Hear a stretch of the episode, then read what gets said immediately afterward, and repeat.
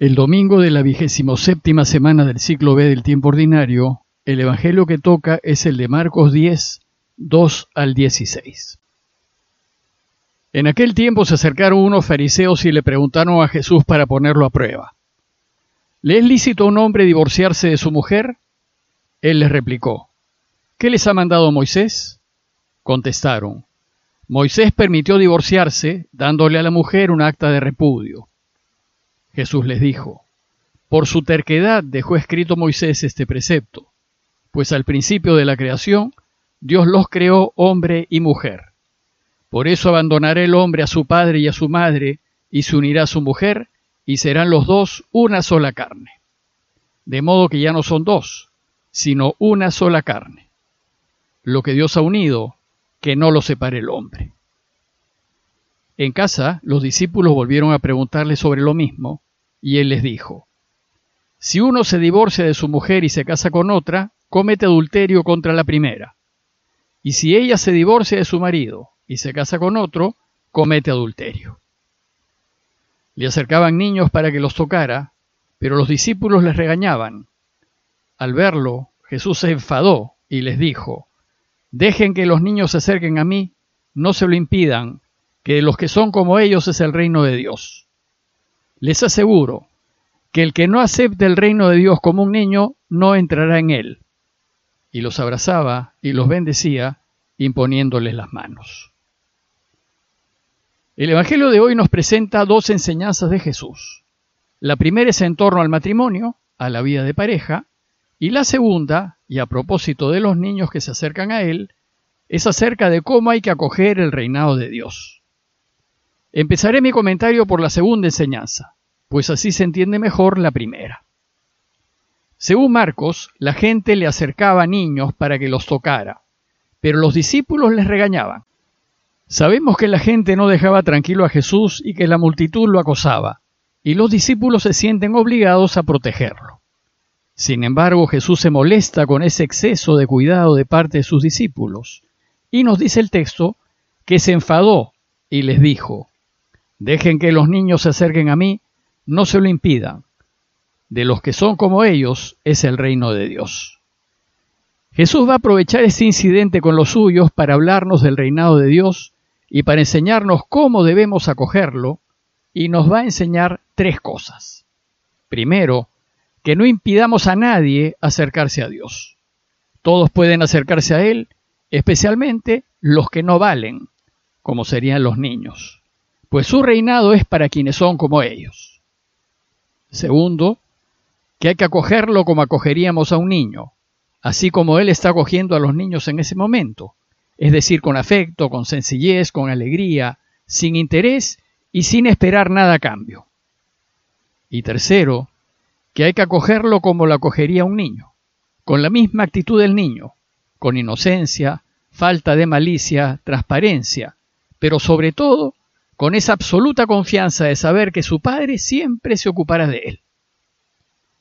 Luego, si nosotros acogiésemos el reino de esta manera, entonces accederíamos a él. Y acogerlo significa vivir, decidir y actuar desde la perspectiva del reino y según los valores del reino, en donde lo más importante sea Dios y su voluntad. Y significa vivir de tal manera que el deseo de que Dios reine gobierna todas las acciones y decisiones que tomemos en la vida. Esto significa que todas las decisiones debemos tomarlas con actitud de niño. Y entre estas decisiones debe estar también la decisión de casarnos, la del matrimonio, la de la vida en pareja. Veamos pues ahora la segunda enseñanza del relato de hoy. El texto empieza diciéndonos que se acercaron unos fariseos y le preguntaron a Jesús para ponerlo a prueba. ¿A prueba de qué? ¿En qué consistía esa prueba? Lo que pasaba es que en relación al matrimonio Jesús estaba enseñando una verdadera novedad andaba enseñando que el divorcio es contrario a los valores del reino. Y esto no solo va contra la ley de Moisés, sino contra las costumbres de la época. Pues la costumbre era divorciarse más o menos cuando uno le viniese en gana. Y usualmente era el hombre el que echaba de casa a su mujer, dándole un acta de divorcio. Y cuando eso sucedía, la mujer quedaba en un estado de desamparo y en suma precariedad. Los fariseos y escribas querían dejar en claro, delante de todos, que Jesús estaba enseñando algo que no estaba en la ley de Moisés y ni era la costumbre de Israel. Y si Jesús insistía en su enseñanza, no solo se iba a poner en contra de la ley, sino en contra de sus oyentes a quienes les venía muy bien las conveniencias que les daba la ley. Y como hoy en día el mundo promueve que cada uno busque su mayor beneficio personal, que Jesús enseñe que el divorcio es contrario a los valores del reino, a algunos les podría parecer chocante o radical. Pero veamos a qué se refiere. La enseñanza de Jesús parte de la pregunta que le hacen.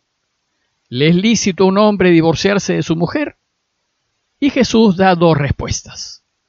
La primera es que desde la perspectiva del mundo es lícito divorciarse.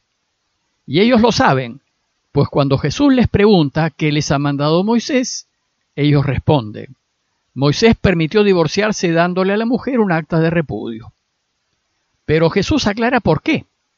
Si bien esto lo permitió Moisés, fue a causa de la terquedad de ustedes, es decir, a causa de su incapacidad para comprender y aceptar lo que Dios quiere. Por tanto, dice Jesús, esto lo permitió Moisés, pero no porque sea lo que Dios quiere, sino porque ustedes son unos tercos, y no se mueven según los valores del reino, sino según los valores del mundo. Y según el mundo, soy yo el que tengo que estar bien, incluso por encima de mi pareja y mis hijos. Y la segunda respuesta es que desde la perspectiva del reinado de Dios, no está permitido el divorcio. Jesús les dice que el divorcio no es el deseo de Dios y le cita la escritura. Al principio de la creación, Dios los creó hombre y mujer. Por eso abandonará el hombre a su padre y a su madre, se unirá a su mujer y serán los dos una sola carne. El deseo de Dios es que los dos, marido y mujer, sean una sola carne para siempre de modo que lo que Dios ha unido no lo separe el hombre. Luego, si somos de los de Él, los valores que deben regir nuestras vidas son los del reino. Y esos valores no son una carga, no son una obligación, sino una libre elección. Yo quiero y elijo vivir mi vida de esta manera y según estos valores. Entonces, volviendo a la pregunta, ¿le es lícito un hombre divorciarse de su mujer? Para quienes viven según los valores del reino, esta pregunta no tiene mucho sentido, pues por estar movidos por los valores del reino, el hombre y la mujer se casan por puro amor, por amor verdadero, por amor gratuito y desinteresado, en donde ninguno de los dos busca su propio interés sino el de su pareja. Es decir, los del reino no se casan por interés, ni por conveniencia, ni por necesidad. Esto significa que quienes viven según estos valores están dispuestos a perder, a desaparecer y hasta morir con tal de que su pareja esté bien. Y de ninguna manera engañarla. No habría razón, porque la ama y no quiere herirla. Más bien ambos están dispuestos a sacrificarse y apoyarse mutuamente en las buenas y en las malas, en la salud y en la enfermedad, todos los días de sus vidas. Sin embargo, Solo la pareja que vive los valores del reino es capaz de hacer esto. Y solo cuando ambos se pierden a sí mismos por el otro, llegan a ser una sola carne. Pero esta respuesta de Jesús parece demasiado exigente, pues ¿cómo no permitir que uno reacomode y rehaga su vida? Y parece que así pareció a los discípulos quienes, dice Marcos, en casa, volvieron a preguntarle sobre lo mismo. Entonces Jesús aprovechará la repregunta para ser aún más claro al respecto. Y les dice, si uno se divorcia de su mujer y se casa con otra, comete adulterio contra la primera. Y si ella se divorcia de su marido y se casa con otro, comete adulterio. Es decir, quien vive según los valores del reino, pero se prefiere a sí mismo por encima de su pareja, en realidad no vive los valores del reino y se convierte en un adúltero. En realidad el problema no es si uno puede o no puede abandonar a su pareja, El problema es de valores. ¿Con qué valores quiero regir mi vida? Para que un matrimonio funcione cristianamente y como lo desea Dios, ambos, hombre y mujer, deben regirse con los valores del reino. Ambos deberán querer vivir juntos sin buscar intereses personales, ni querer aprovecharse ni sacar partido o beneficios del otro. Ambos deberán enfrentar el matrimonio con total transparencia y siendo movidos solo por un amor puro, honesto y desinteresado. Ambos deberán ser capaces de sacrificarse y perder en favor de su pareja y sus hijos. Es decir, deben acoger el matrimonio como si fuesen niños.